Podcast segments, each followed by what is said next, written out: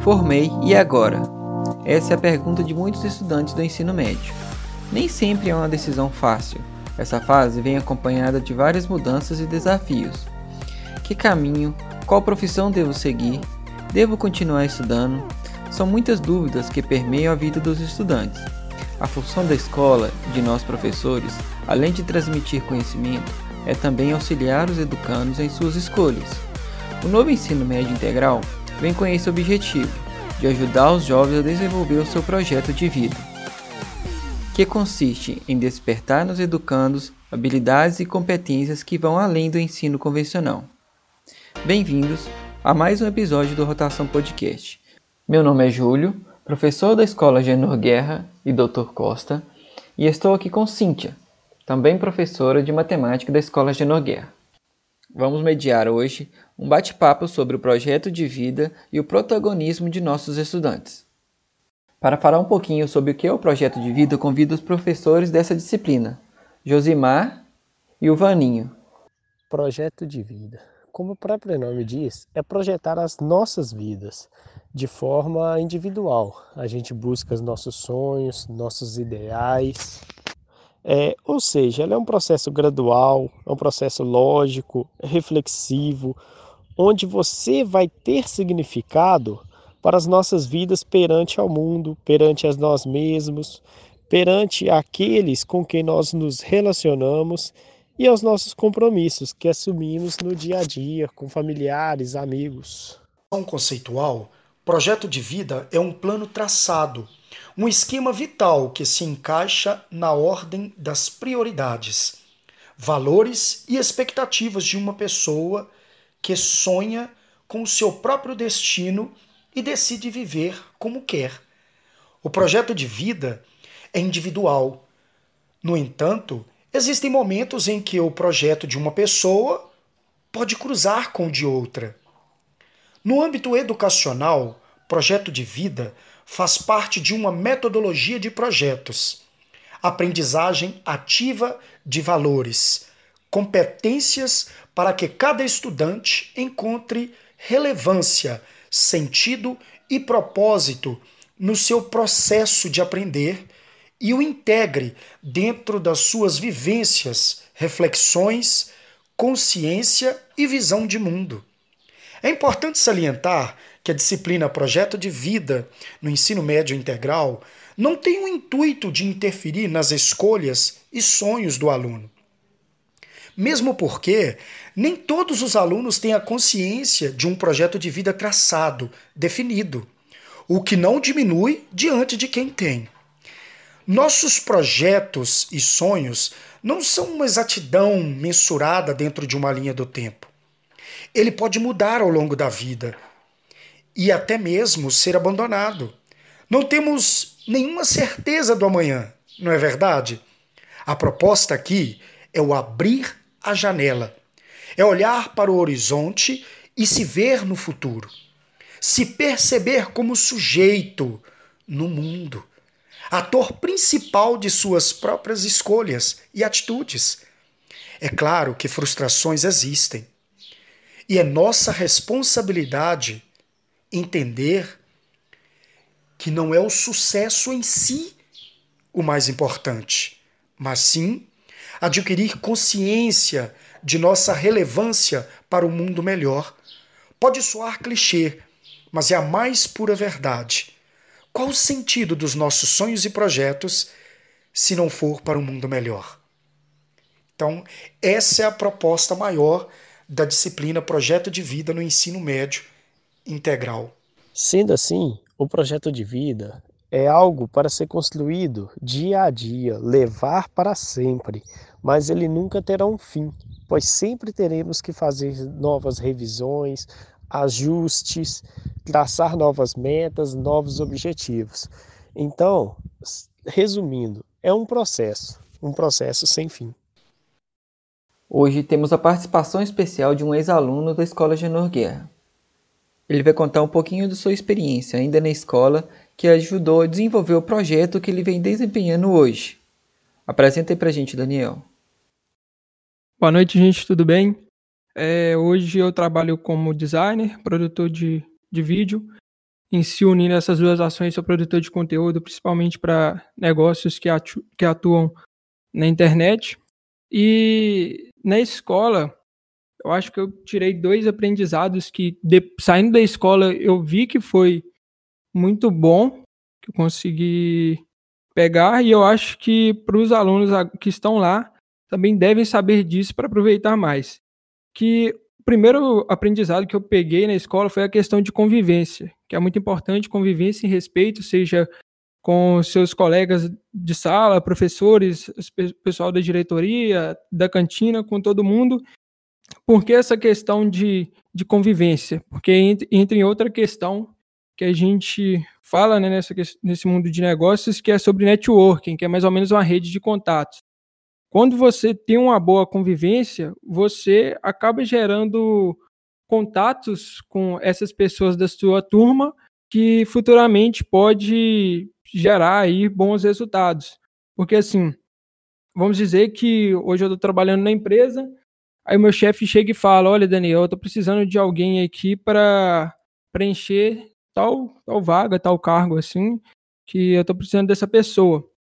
E aí eu vou e lembro do Júlio, que era da minha sala, um, uma pessoa que, que era, um, era um bom aluno, assim, não só na questão de notas, mas nessa questão de convivência, uma pessoa fácil de conviver, fácil de, de realizar os trabalhos. Então, eu sabendo que ele é uma pessoa qualificada para esse cargo, automaticamente eu já posso indicar ele. E pode acontecer de futuramente o, o Júlio, assim, montando a empresa dele e pensa, e pensa ah, eu estou precisando de alguém para montar o meu marketing aqui.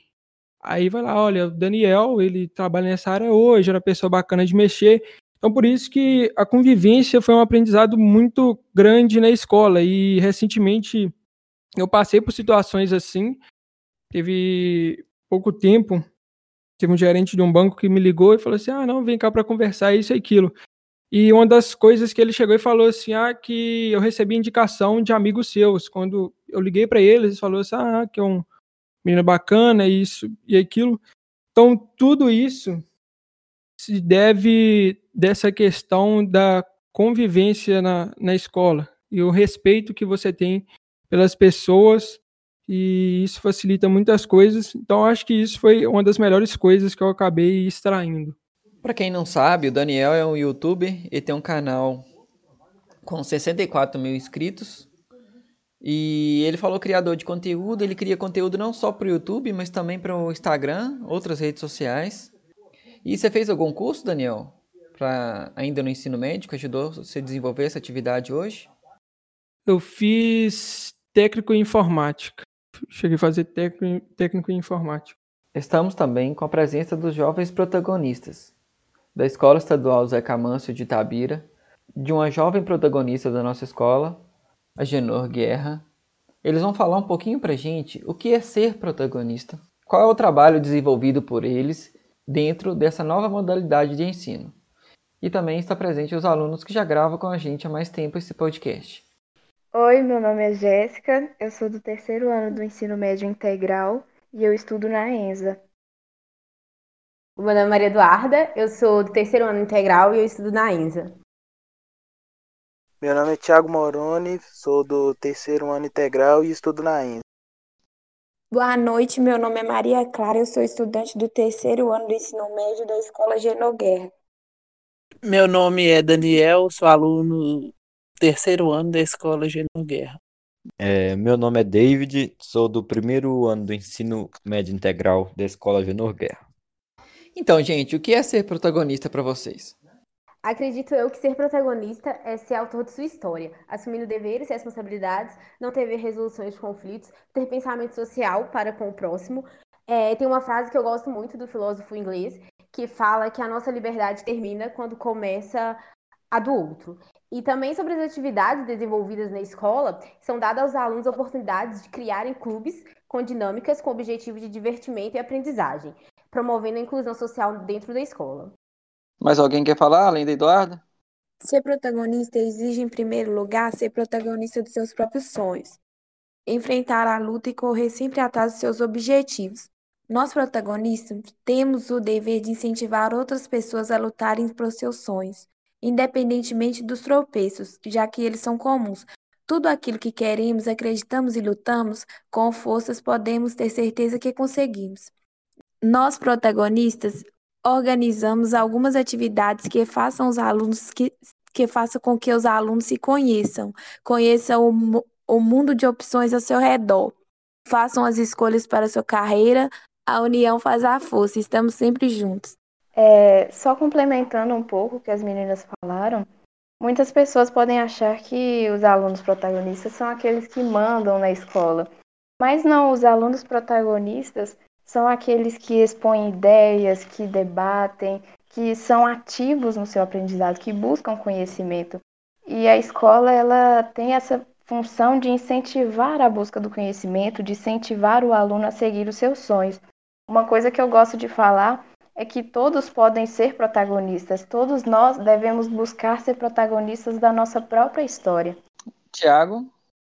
Então, para mim, protagonista, é, complementando o que elas disseram, é você também estar tá à frente dos projetos da escola, né? Você ser realmente protagonista. E quando você é um protagonista também, quando você está perto de outros alunos do ensino médio, né? Você tem um contato mais próximo, você acaba vendo que são várias pessoas diferentes, né? E você tem que ter certo cuidado, né, para tratar com elas, porque às vezes uma pessoa ela é mais maleável, outra pessoa é mais dura, né? E algumas também têm sonhos muito distintos, né? E quando você é um protagonista, você tem que saber incentivar esses sonhos algum algum jeito diferente, né, para poder incentivar esse aluno. Quando eu fui protagonista esse ano na escola, eu vi vários alunos muito desmotivados com seu sonho. E como eles eram diferentes, você, tipo, tinha que dar,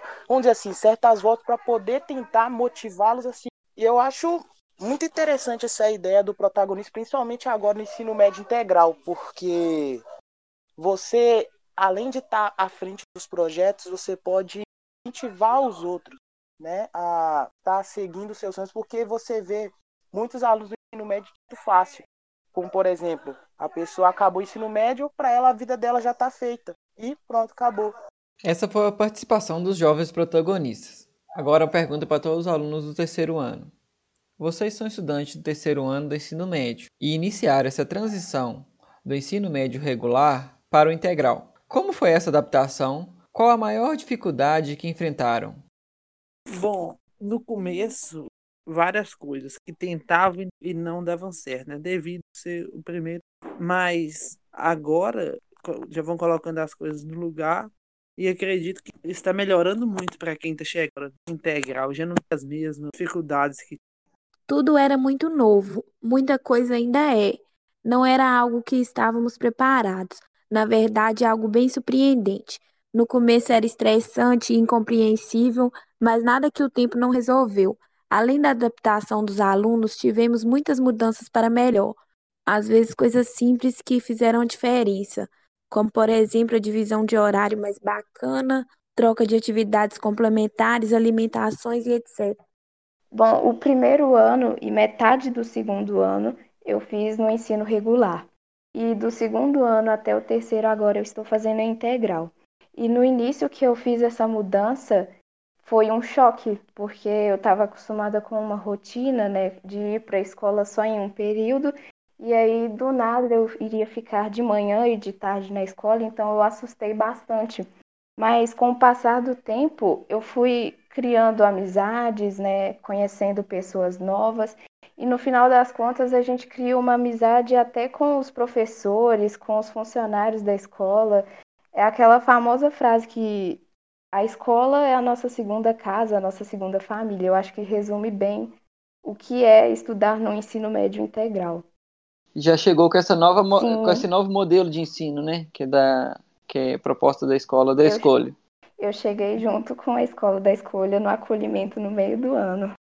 Tiago, quando cheguei integral eu me porque eu vim de uma escola muito acena, poucas pessoas e as pessoas já estudavam com ela mais e aí quando eu cheguei na INSA foi meio um baque, porque tinha muita gente mesmo, eu não estava né? E tipo, no início foi muito massa, né? O ano integral foi muito massa. Era muitos horários, as aulas muito de aguentar mesmo, porque, sei lá, era meio complicado, foi difícil acostumar com esses novos horários, né? Mas quando chegou o pessoal do ICE lá na escola, tipo, tudo mudou, né? Porque agora o integral ele estava, vamos dizer assim, de uma forma mais dinâmica, mais tranquila, teve uma preparação melhor dos professores. E sem falar das amizades que a gente faz no tempo integral, né? Meio que quando você fica com as pessoas por um maior período de tempo durante o dia, você meio que cria, é, vamos dizer assim, uma amizade mais afetiva, né? Você começa a querer ficar mais perto das pessoas e eu, eu acho que nesse ponto integral é muito bom. As, completando também, é, no começo é sempre complicado, porque a gente tinha rotina e se adaptar a uma coisa nova, né? Para nós seres humanos, a gente, não, a gente é meio que contra essa adaptação. Mas, particularmente, é, para mim foi difícil saber que eu ia acordar cedo, sair de casa cedo e chegar só à noite. Eu pensei que eu poderia perder um pouco desse convívio com, as, com os meus pais, com as minhas irmãs, mas ao longo do tempo, com a escola da escolha, a gente viu que a escola se torna uma família, que é uma via de mão dupla, professores e alunos se ajudando. É, vocês falaram a impressão do, de vocês, aluno. Agora fala um pouquinho sobre a impressão. Acho que Cintia também quiser comentar um pouquinho dos professores. É, Para a gente também foi muito difícil essa, essa adaptação. Parte, é, uma coisa que, já tá, que a gente já fala o tempo todo, que já é até cansativo falar, é sobre a estrutura. A estrutura da escola pública não está preparada para receber, acolher os alunos na escola durante o, o dia todo. Primeiro ponto. É, a adaptação foi bem complicada. E a, a dificuldade maior do professor era, durante a tarde, manter os alunos motivados. É, só tinha duas aulas de química por semana. E essas duas aulas eram na segunda-feira, os dois últimos horários. Chegava lá, estava todo mundo dormindo. Então, como que eu ia manter esses meninos motivados? Como que eu ia manter esses alunos motivados? A dificuldade para a gente era muito grande. Melhorou um pouco a questão de distribuição dos horários, a questão de se tornar mais atrativo o ensino médio integral. Mas ainda acho que está muito aquém ainda do que a gente espera. A gente iniciou, né, aqui na Escola Genor Guerra, o ensino médio em tempo integral em 2018, né? Foi o meu primeiro ano aqui na escola, eu sou de outra cidade, então, então eu não trabalhava nessa modalidade, né? Então foi uma estreia para os alunos e para mim também.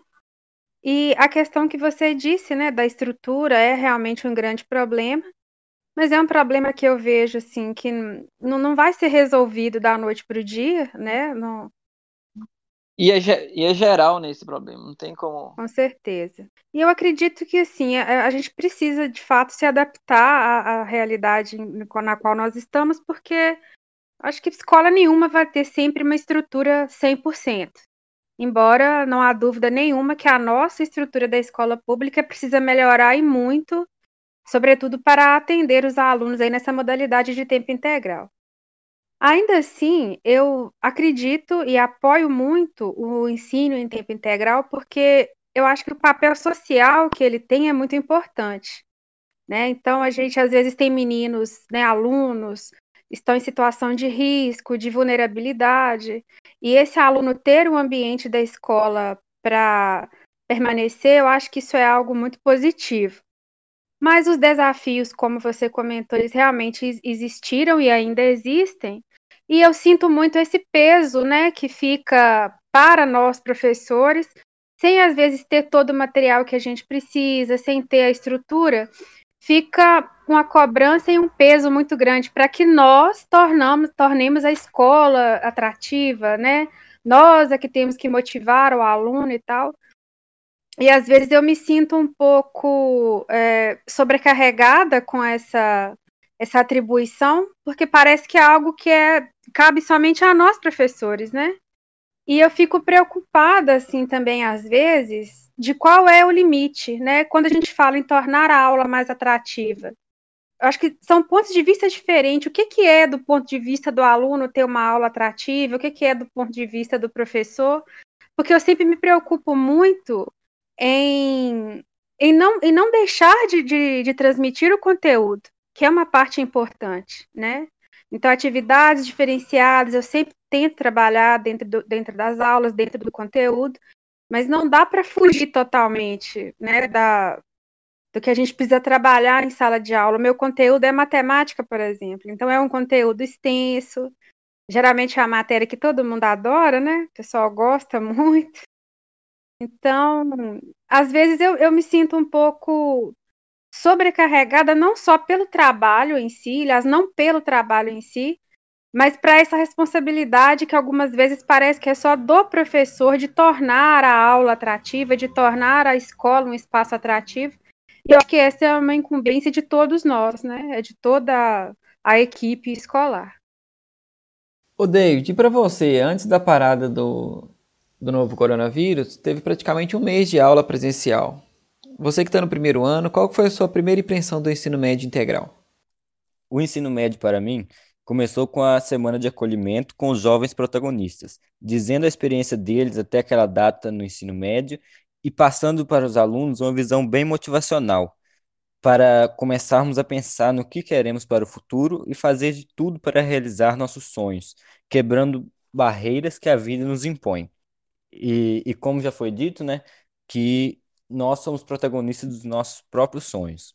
Acredito que despertou a realidade de muitos alunos que até então não tinha caído na real que o futuro está logo ali e que só depende deles para vencerem na vida. E minha primeira impressão do ensino médio integral, já que minha experiência foi, foi menos de um mês, é que as propostas são realmente boas. E eu digo que o novo, o novo ensino médio está em fase de adaptação, pois, como a Maria Clara citou, ainda fala, faltam algumas coisas, como sala e objetos para praticarmos as matérias complementares, mas acredito que, se tudo correr bem, a escola irá conseguir toda a estrutura necessária para os futuros alunos do ensino médio terem tudo que precisarem sem os déficits que temos hoje. Bom, então o nosso próximo questionamento ele também vai para todos os alunos e ele tem uma ligação com a pergunta que já responderam, né? Então os meninos já comentaram aqui sobre alguns desafios, algumas dificuldades que tiveram aí no ensino médio, então, a gente gostaria que vocês, se possível, ponderassem o que vocês acham que ainda pode melhorar, quais os pontos que ainda devem é, evoluir e quais as dicas vocês dariam aí para os alunos do nono ano que em 2021 estarão no ensino médio em tempo integral. Acredito que possa melhorar e seria muito bom. Os locais dos trabalhos realizados Seria ideal que tivéssemos salas e objetos necessários para, para praticarmos cada matéria, principalmente as complementares. Não podemos negar que é de extrema importância a capacitação dos professores para cada matéria. Acho que cada um deveria ter paciência, né? Porque, igual eu disse, tudo se resolve com, com o tempo e compreensão também, porque muitos professores estão chegando agora ali junto com eles, estão aprendendo com eles também, como a escola também, as mudanças vão acontecendo com o tempo.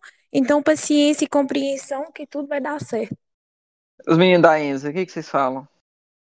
Eu digo um, um conselho para os meninos do nono ano que irão começar agora o ensino médio integral é para não desistir que no início realmente será bem complicado, né? Terão dificuldades, vão enfrentar problemas, mas persistir neste caminho que no final eles vão ver, no final eles vão ver a recompensa, eles vão ver o resultado bom.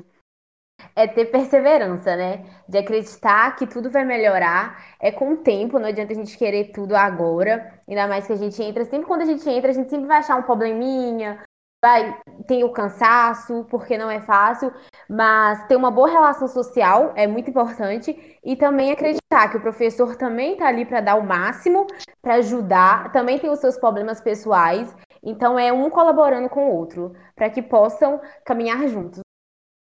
Não, eu só ia comentar que os meninos estão aqui no chat falando que a merenda melhorou muito, é verdade, sabe? Podem falar no áudio. É bem digna, a merenda melhorou demais. É o ponto positivo. Muito positivo. Não vai lá não, é nem, não é nem prejuízo, sim. Tipo, o almoço dela é dois reais, Eu também. 50. Mas os doces e a Ah, Coca-Cola. meu filho, aí era mais de mil reais, só no doce. Vamos deixar a minha dieta para outro programa, tá bom? Deixa pra quando falar de algum programa sobre saúde alimentar. Isso, quando for de nutrição, a, a gente fala da minha alimentação, tá? Obrigada. Não vou nem falar mais, não. Tem mais alguém que quer falar? Recado pros alunos? Eu tenho, posso. Matemática é o melhor conteúdo, tá? Mas vocês não estão prontos ainda para essa conversa. Melhor matéria. Vão ser seis aulas lá no ensino médio. Maravilhoso. Não vou nem opinar. Ah, David, você adora matemática? Pode falar a verdade.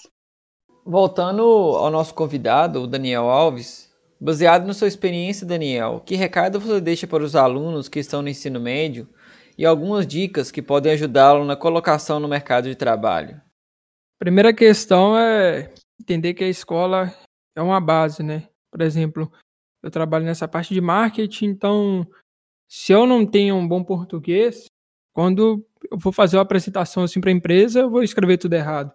Então, é, você já pega essa base, não só no português, na matemática, na química, entre outras matérias, porque tem muita gente também que chega e fala assim, ah, que isso daqui eu nunca vou utilizar na minha vida. Só que a pessoa vai e fala isso para todas as matérias que está passando, assim. Sempre usa esse argumento e sai não, não aprendendo nada. A, a outra questão a é. De, a fórmula de Bhaskara, né? É exemplo. É, mas isso é, rola com toda a matéria. O cara chega na, na fórmula de Bhaskara, ah, não vou usar isso não. Aí chega na outra matéria, ah, não, também não, não vou usar isso não. E aí outra questão é aproveitar o tempo na escola, né? É um, fator importante porque, creio eu, que tirando esse tempo na escola, o único tempo, o único momento em que você tem mais tempo na vida é na época que você está no prezinho lá, que você é criança. Depois disso, as coisas começam a apertar, começa a ficar o tempo mais corrido. Então, a escola vai ser um momento que você realmente vai ter mais tempo. Então, momento que você pode desenvolver novas habilidades, buscar aprender novas coisas, porque se você errar, você não vai ter um grande prejuízo, assim. Então, por isso que é importante aproveitar esse tempo que tem na escola, desenvolver habilidades, porque quanto mais habilidades que você tem, gostando ou não, pelo menos você vai estar tá sabendo fazer coisas diferentes. E isso, quando chegar na, no momento de buscar trabalhos, de buscar um emprego, vai fazer diferença, entendeu? Quanto mais habilidade que você tiver, você vai estar tá um passo à frente. E depois é só você saber filtrar e definir um foco para uma delas. É, é engraçado, a gente costuma encontrar com os ex-alunos e eles falam assim, não, eu podia ter aproveitado o tempo na escola, por que, que eu não aproveitei o tempo na escola? É muito comum ouvir isso, né, Cintia? Sim. E essa questão de tempo da escola, muita gente às vezes pensa, ah, tempo de escola só para curtição, isso e aquilo, vou aproveitar aqui para conversar mais. Só que depois que eu saí da escola, eu percebi que na, na minha época não tinha esse período do tempo integral ainda, então, eu tinha quatro horas do, do, do, meu dia ocupado pela escola, na parte da manhã, e tinha o resto do dia para mim desenvolver alguma coisa. E muitas vezes eu não desenvolvia nada. Então, assim, depois que eu saí, eu pensei: olha, eu tinha basicamente o dia inteiro aí para arriscar, para aprender novas coisas, e eu ficava lá em casa parado. E mesmo com o ensino integral, eu também não acho que que seja um obstáculo, né? Porque o ensino integral também está desenvolvendo novas coisas e gerando novas habilidades nesses alunos.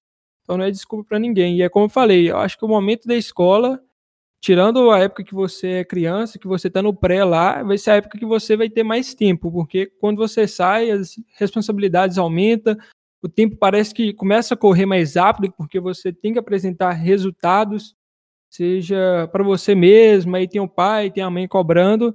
Então, é, a dica que eu dou é aproveita o momento da escola para desenvolver novas coisas. Isso vai fazer uma grande diferença no futuro e até nessa questão de, do mercado de trabalho. Hoje eu estou com 65 mil inscritos, a média de mais de 7 milhões de visualizações. E foi uma das habilidades que eu aproveitei esse momento para desenvolver. No início, é, tudo era piada, né? Era brincadeira e graças ao canal eu desenvolvi habilidade de designer e habilidade também de edição de vídeo, produção de vídeo. Aprendi, tive que aprender é, a usar a câmera, a aprender sobre iluminação, fotografia e graças a isso hoje eu já saí na, da, da escola, já, já tendo o que fazer, quando também pouco tempo depois já consegui emprego e tive, eu no emprego tive duas ofertas de novos empregos por causa disso, por causa do que o canal fez eu desenvolver de habilidade, fez eu desenvolver de habilidade, aprendendo isso gerou mais oportunidades ainda. Então por isso que eu falo essa questão de aproveitar o tempo para aprender novas coisas. O podcast que está fazendo fez você desenvolver a habilidade de editar um áudio. Exatamente. Entendeu? Então por isso que dessas brincadeiras você sai aprendendo muita coisa. Agradeço a todos a participação. Daniel por ter tirado um tempinho para bater esse papo conosco. Agradeço em especial aos alunos da INSA que aceitaram o convite para participar do nosso programa. Espero que tenha gostado e vamos fazer novos convites. Encerramos aqui mais um episódio. Siga a nossa página no Instagram, arroba Rotação Podcast. Lá você pode interagir, mandar sugestões de temas e muito mais. Até a próxima!